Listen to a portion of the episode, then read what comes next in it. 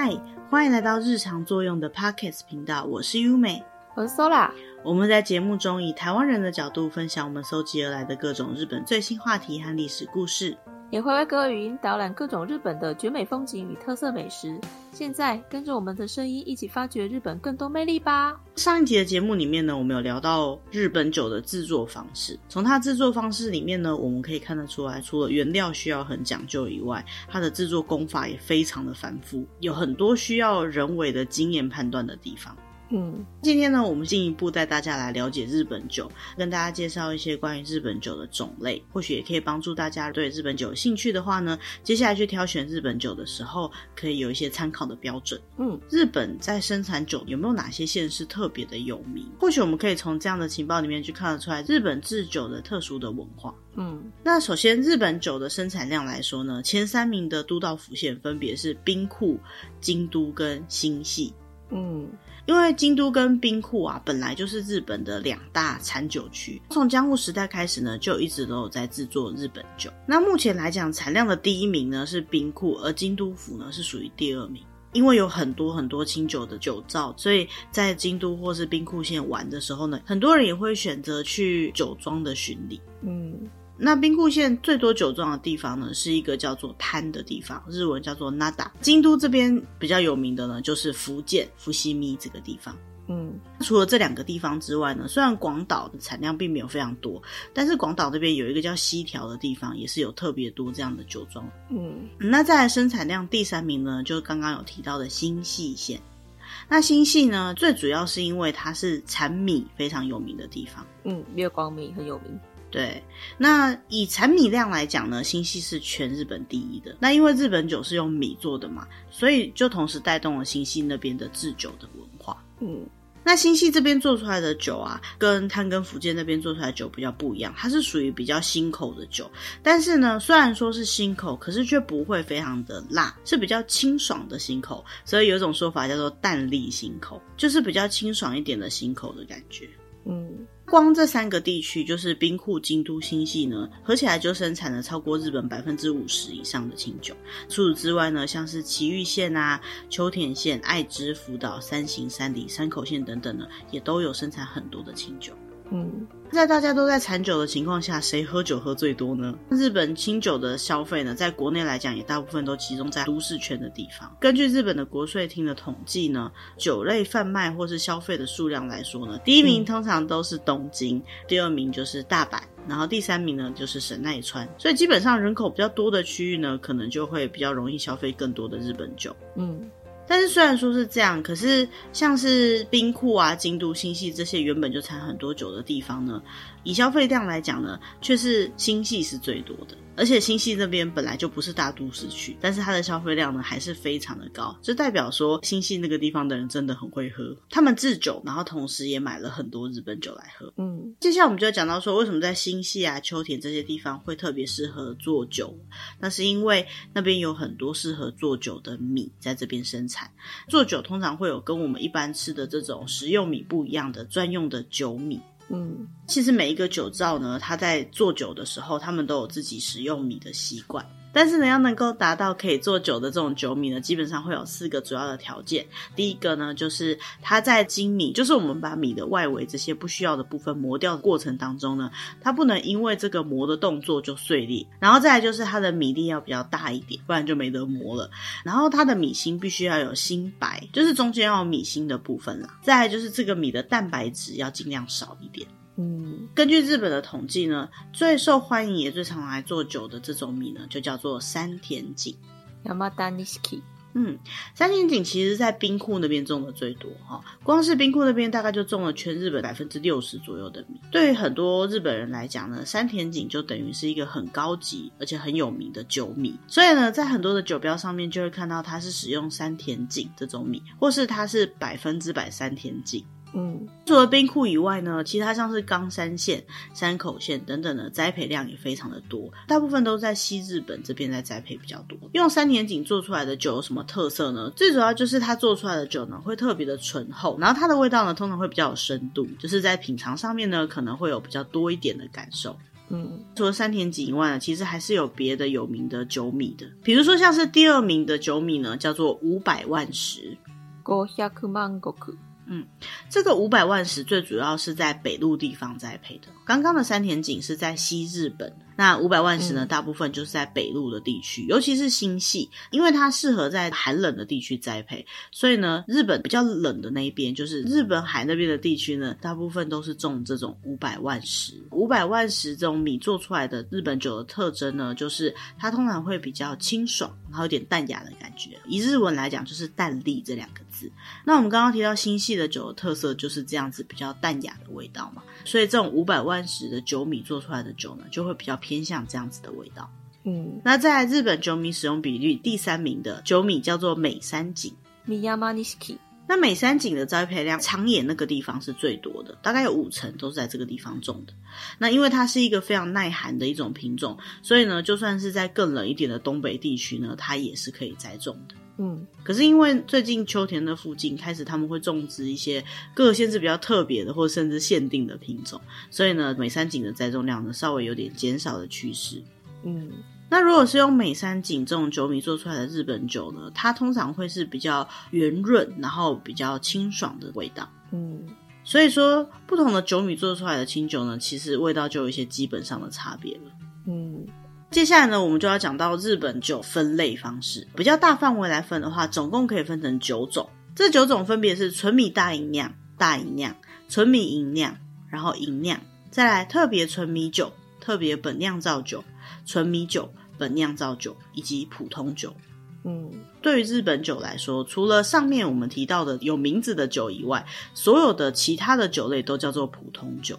嗯，那要决定它是哪一种酒类呢？最主要的区分方式就是分成它是用米和米曲做出来的吗？还有另外一个要件呢，就是它到底把米消掉多少来做出来？就是我们在上一集节目当中有提到它的精米不合度有多高？嗯。其实呢，日本酒根据它的不同等级，它的味道呢几乎是完全不一样的。我常听到有些朋友他喝习惯了某一个类型的酒，就算给他喝更高级的酒，他就会喝不习惯了。虽然说在品酒的世界里面多多少少都有这样的事情，可是在日本酒里面呢还算蛮明显的，因为不同等级的酒，它喝起来的味道，比如说口味的辛辣程度啊，它的香气啊、口感啊，都差的蛮多的。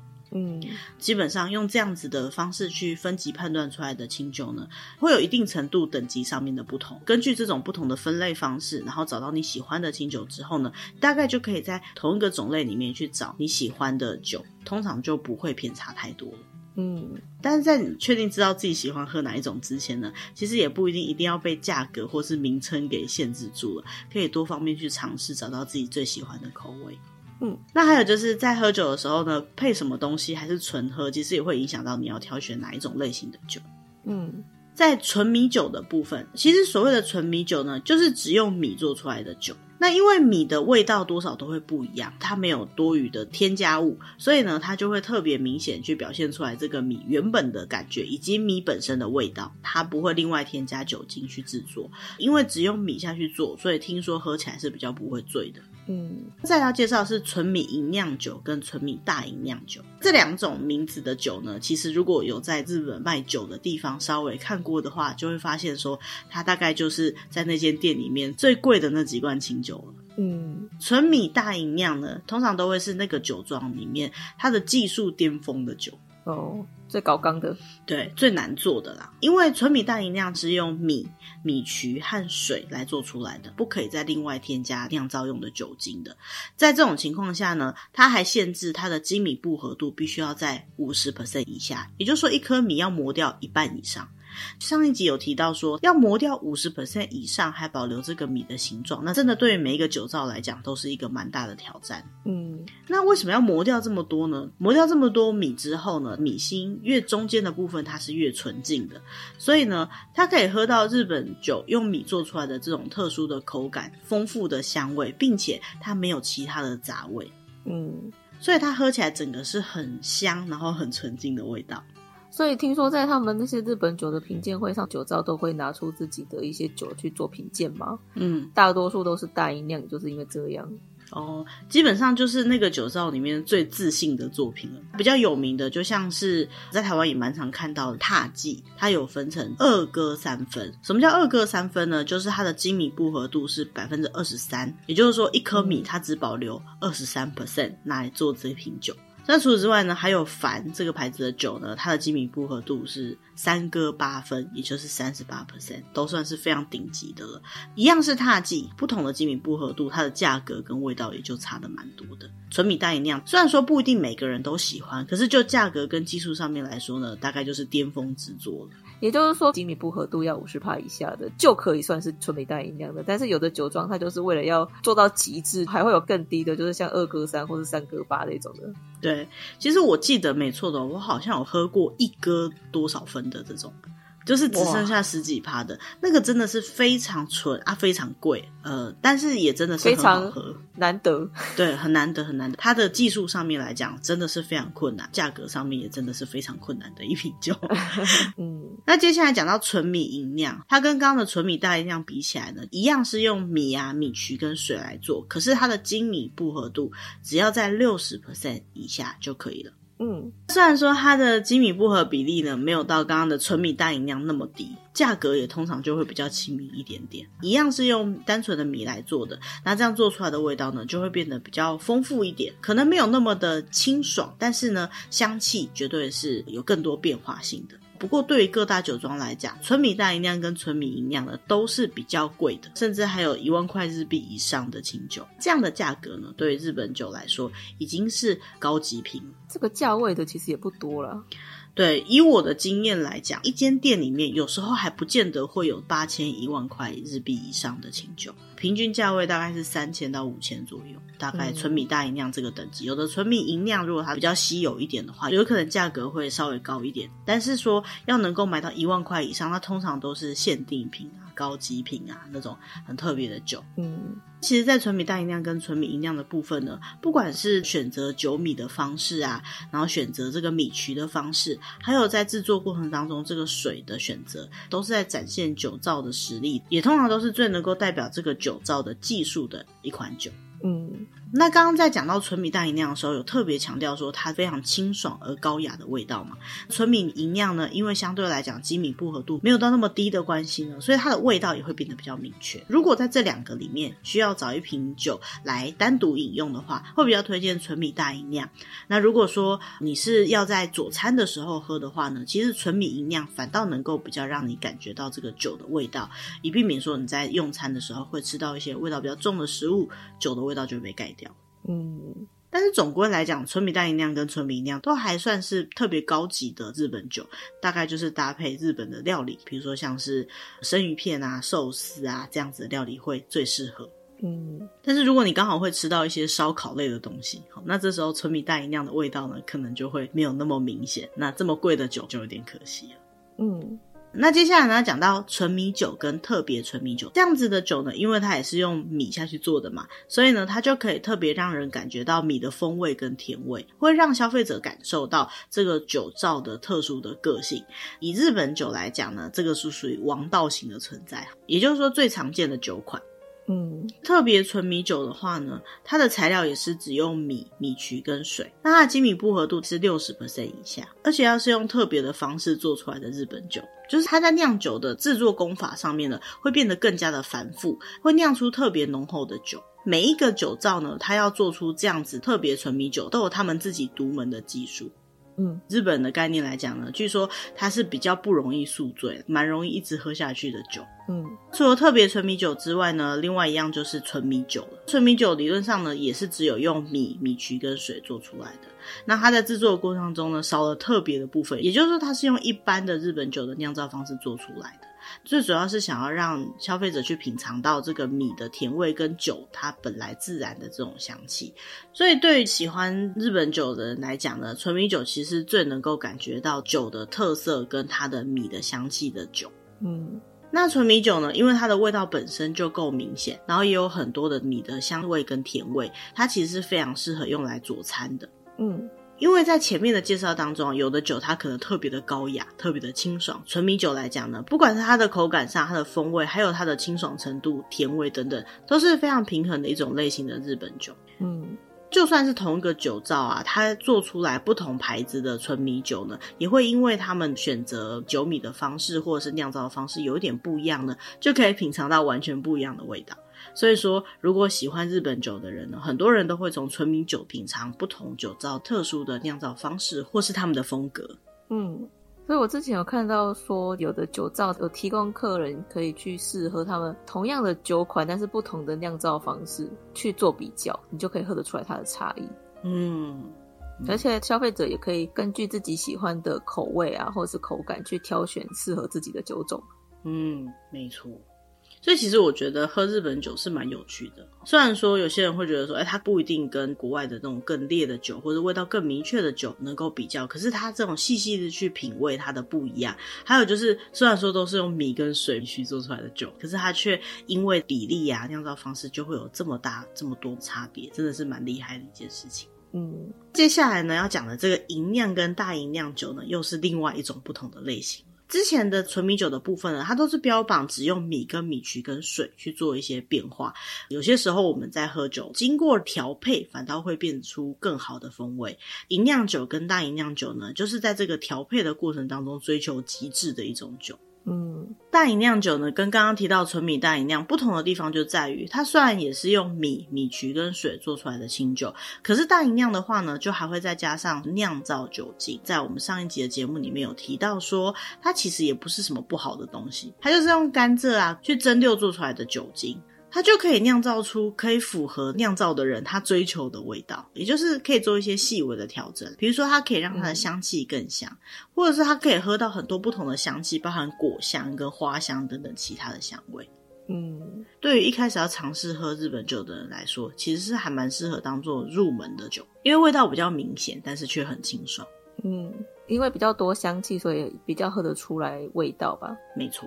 那跟大吟酿一样，会在另外加上酿造用酒精去调整它的味道。可是精米不合度没有到那么低的，就是吟酿。它的精米不合度呢，只要在六十以下呢，就可以列入吟酿这个类别。嗯，那很多的银酿酒呢，蛮多都是用来佐餐用的酒，因为银酿酒它的味道呢，不会影响到你吃饭的风味，你又不会很快就喝腻了。所以对很多酒造来讲呢，他们在制作银酿酒的时候呢，通常也会以这样子的方向调整它的风味。嗯，比如说像日本清酒里面有一个非常有名的酒款叫做越南寒梅，它的银酿特选的这个系列呢，也就是特别设定在中价位，每一天都可以喝，每一天都会想喝的日本酒。想要配一点什么东西的时候也很适合，对，或者是每天晚上下班之后要来一杯呢，也不会觉得特别的贵，觉得压力很大，或者是味道会让你觉得有点负担之类的。营养的酒呢，就是属于每天都可以喝的酒。嗯，刚刚提到这些酒呢，价位有时候都会稍微偏高一点点，所以就产生了一些相对来讲比较低价的酒款，比如说本酿造这个类别。嗯，本酿造呢，就是有添加酒精的酒，跟纯米酒比起来呢，最大的优势呢，就是它很便宜。嗯，其实本酿造没有什么不好，它就有点像是如果喝葡萄酒来讲，就是 table wine 日常酒或者是佐餐酒。嗯，本酿造酒跟特别本酿造酒呢，味道呢都是比较清爽的。由于它的价格特别便宜的关系，对于日本人来讲，或许是最常喝的一种酒。如果想要天天喝的话，就要挑价格比较经济实惠的这种类型。因为它的酿造方式就没有那么的讲究了，所以它的香气稍微没有到那么高。可是呢，也因为它没有那么香的关系，所以不管是什么餐都会很适合配本酿造这种类型的酒。其中特别本酿造的部分呢，它就是特别清爽的本酿造的酒。那它的制作方式来讲，原料还是以米跟米曲为主，然后再加上酿造用的酒精，并且精米不合度呢也要在百分之六十以下，还要再用特别的方式去酿造出来。嗯，风味上来讲呢，通常会比较利落并且顺口。特别本酿造的这个特别呢，就是在这些口感啊、风味上面有下特别功夫的这些酒。嗯。比如说有一些特别本酿造的酒啊，它虽然是比较辛口的，可是呢，不管是配清爽的还是口味重的食物呢，都很适合。这个就是特别本酿造厉害的地方。嗯，那比特别本酿造呢还要感觉再亲民一点点的类型呢，就是本酿造。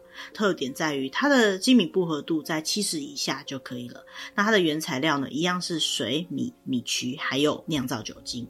因为它的酿造方式的关系，所以呢，它很特别的地方是，不管是喝热的或者是喝冰的都 OK。所以日本又叫它万能酒。嗯。其实日本的清酒大部分来说呢，都是会有推荐的温度，但是这个本酿造的酒呢，因为它特性的关系，就算是喝冷的也很好喝，喝热的也没有问题，价格呢又非常的亲民。大众酒款，嗯，算是基本的酒款啦。不过就我个人的经验来讲，如果本来就没有很习惯喝日本酒，一开始就喝本酿造类型的酒的话，可能会有一点点不习惯，因为它酒精的感觉还是比较明确。嗯，那最后一种分类呢，就是普通酒。刚刚没有说明到的所有的酒，或者是无法被判定在任何一种分类的酒呢，都是所谓的普通酒。所以普通酒不一定是价格也很普通的酒，只能说它是无法被做上面这样类型分类的酒。嗯，通常日本酒的瓶子上面可能会贴上什么上选啊、加选啊，好这样的贴纸。那有些酒呢，被分类在普通酒之后呢，就用这种方式告诉消费者说，诶，它是什么样类型的酒。嗯，那虽然说是普通酒，但是它也有可能会有一些很独特的、很好的味道。那像我们刚刚提到的越南寒梅啊，它就有一款酒叫做白标，也就是被分类在普通酒的范围里面。虽然是普通酒，它的酸味啊、甜味跟酯味都还是平衡的很好，并且它是非常适合佐餐的新口酒。嗯，虽然说是普通酒啊，但不代表它真的味道就是普通，还是蛮有它的特色的。嗯，那除了以上几大分类之外呢，还会有一些酒的分类呢，是我们在挑酒的时候可能会看到的，比如说地酒。它是其他地方所做出来的清酒。什么叫其他地方呢？就是我们刚刚讲到制酒的最大的两个地区，就是兵库县的滩跟京都府的福建。除了这两个主要产酒的地方，其他的地方做出来的酒呢，就叫做地酒。但是现在比较没有这样讲了哈，嗯、因为这样的分类方式以台湾来讲，就很像天龙谷以外的一样，其他都乡下。对，其他都乡下。但是现在来讲，地酒呢就会被讲成是每个地区他们特殊的酒款。嗯，现在的地酒的话，就是当地比较特色的酒款嘛。也有人说，如果要到当地品尝他们的酒的话，就是一定要去尝尝看他们的地酒。因为其实酒类制作的时候，就是用米跟水嘛。简单来讲，米跟水就代表这个土地的风味跟文化，加上这边的酿酒技术，我觉得要说可以品尝到这一块土地的风味，也不为过啦。嗯，再来呢，你可能会看到有一种酒叫做浊酒。那什么是浊酒呢？相对于清酒那种很清爽的感觉，它是比较浑浊的酒。基本上日本酒呢，制作过程当中，上一集有提到，它必须要把这些米曲啊、杂质都去除掉，做出很清澈透明的酒。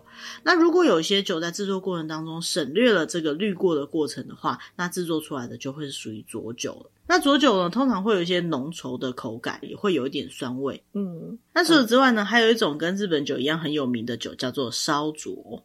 就是我们常讲的烧酒了。对，烧酒虽然它原料也可能是用米啦，不然就是用麦啊、荞麦、芋头等等，但是呢，它是蒸馏做出来的酒。也就是说，我们刚刚在讲的这个酿造酒精，都是跟烧酒是一样的制作方式。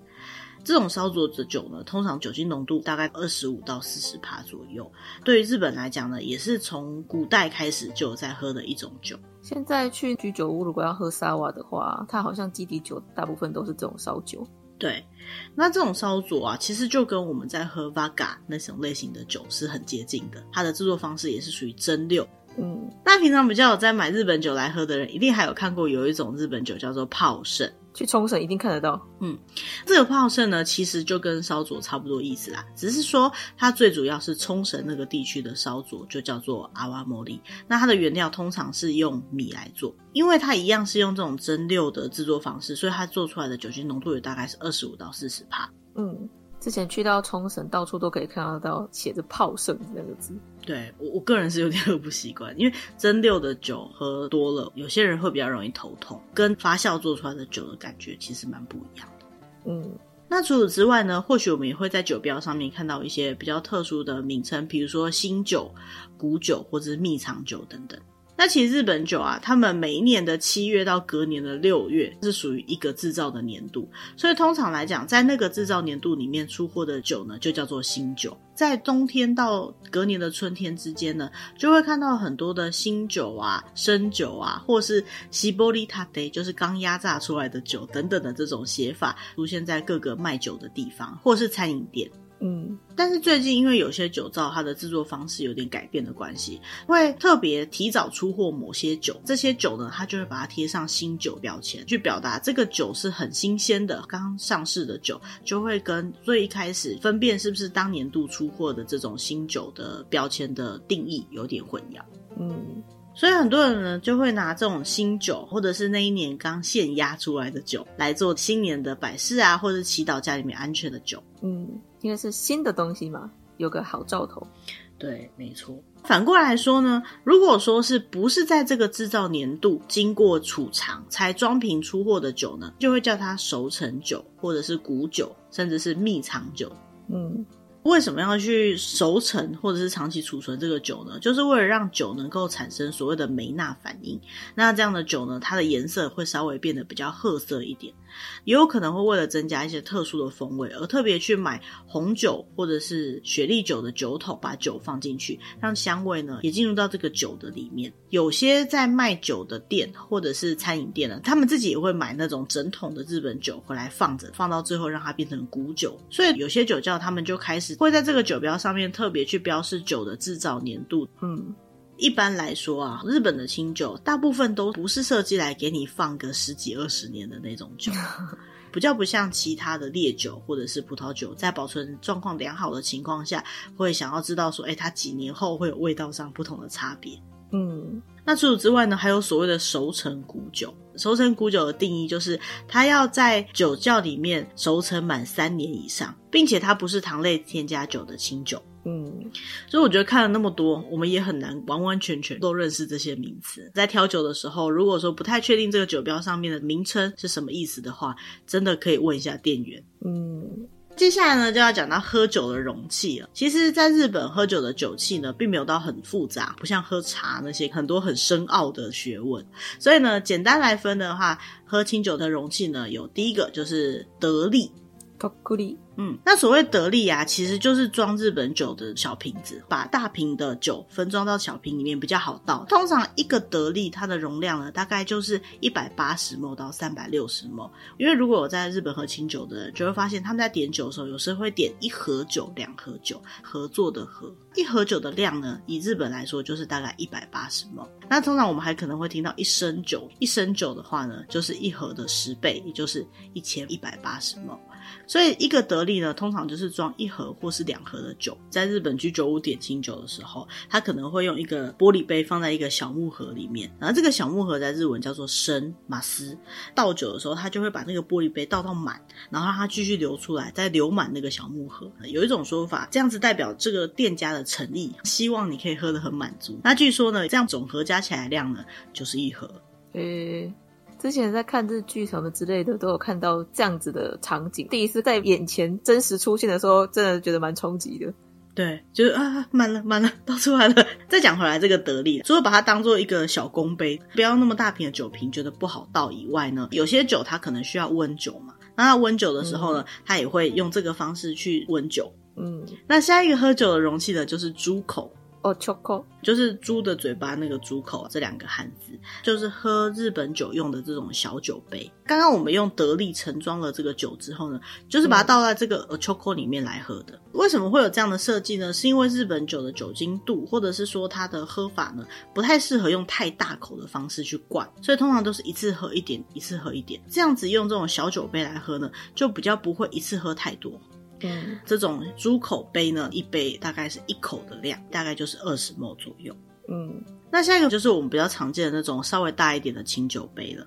古伊诺米，它的大小并没有很明确的规定，理论上来讲呢，会比我们刚刚讲的那种猪口杯还要再大一点。这个古伊就是比较大口大口喝的这种感觉。所以在日本来说呢，如果他特别爱喝也特别会喝酒的人呢，就会喜欢用这种古伊诺米来喝酒。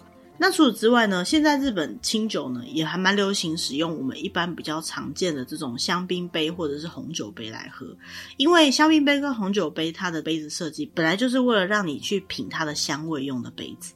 现在的清酒呢，尤其是我们刚好介绍到的纯米大吟酿啊，或者是大吟酿那样等级的酒，它的香气呢其实也是非常丰富而有层次的。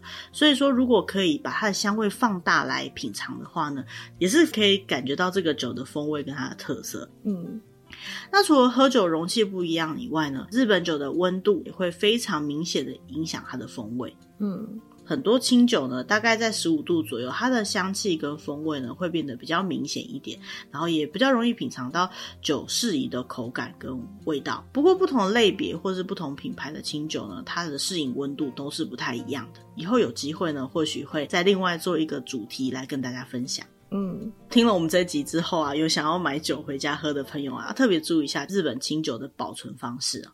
一般来讲呢，一个好的日本清酒呢，买回来的时候的状况跟那你保存的状况呢，会严重影响到你后来喝的时候，到底会不会喝到它最完美的风味，甚至会不会让这个酒在保存之后呢就坏掉了。嗯，在喝葡萄酒的朋友也知道说，有些酒它是不能够在常温下保存，它是必须要冰的。日本酒它在买的时候不一定它都会在冰箱里，可是如果你有买到是所谓的生酒，那就一定要放在冰箱里面。可是如果你是把它放在一般的冰箱，温度有可能会太低。最适宜的温度呢，比如说像是冰箱里面有特别冰青菜那种，不会把青菜冻伤的那样的温度呢，是最刚好的。嗯，就算不是生酒啊，就是一般的日本清酒呢，也最好可以避免直晒阳光或者放在太热的地方。那以台湾来讲，通常都还蛮热的，就尽量把它放在房子里面最凉爽的地方，应该就是比较安全的了。尽量放在比较阴暗、比较凉爽的地方。日本酒它都是用金属转开的这种瓶盖，再搭配上玻璃瓶，外物入侵的可能性蛮低的。但是因为它是发酵酒的关系，所以温度的控管蛮重要的。嗯。那为了能够保存好日本酒呢，其实日本现在有在卖日本酒专用的冰箱，就像红酒专用的冰箱一样。日本酒专用的冰箱呢，会比红酒专用的冰箱温度还要再低一点。台湾的日本酒如果完全不冰，然后也不考虑它的保存条件，单纯放在室温之下，其实是有点危险的。嗯。连续两集介绍日本酒的制法跟日本酒的分类的主题呢，大概就到这边。那不知道大家听完这一集之后呢，有没有对日本酒有更深一层的了解？那只是说在这样介绍过程当中呢，或许没有办法跟大家传达日本酒的美味啦。所以说，如果有机会的话呢，希望大家还可以再去买来品尝看看。嗯。那我们今天的主题大概就到这边，希望大家会喜欢我们大家准备的资料。如果你有什么想要听的内容，或者想要告诉我们的事情，都欢迎利用节目的留言栏位，那边有我们的 email 可以跟我们联络。嗯，那我们接下来会定期上传像这样子我们觉得比较有趣有用的主题。如果你喜欢这样的主题，也不要忘记按赞、订阅或把这样的主题跟你可能喜欢这样类型的朋友分享，或许也会成为你们之间的新话题，也说不定哦。嗯，那今天就到这边，谢谢大家，拜拜。拜拜。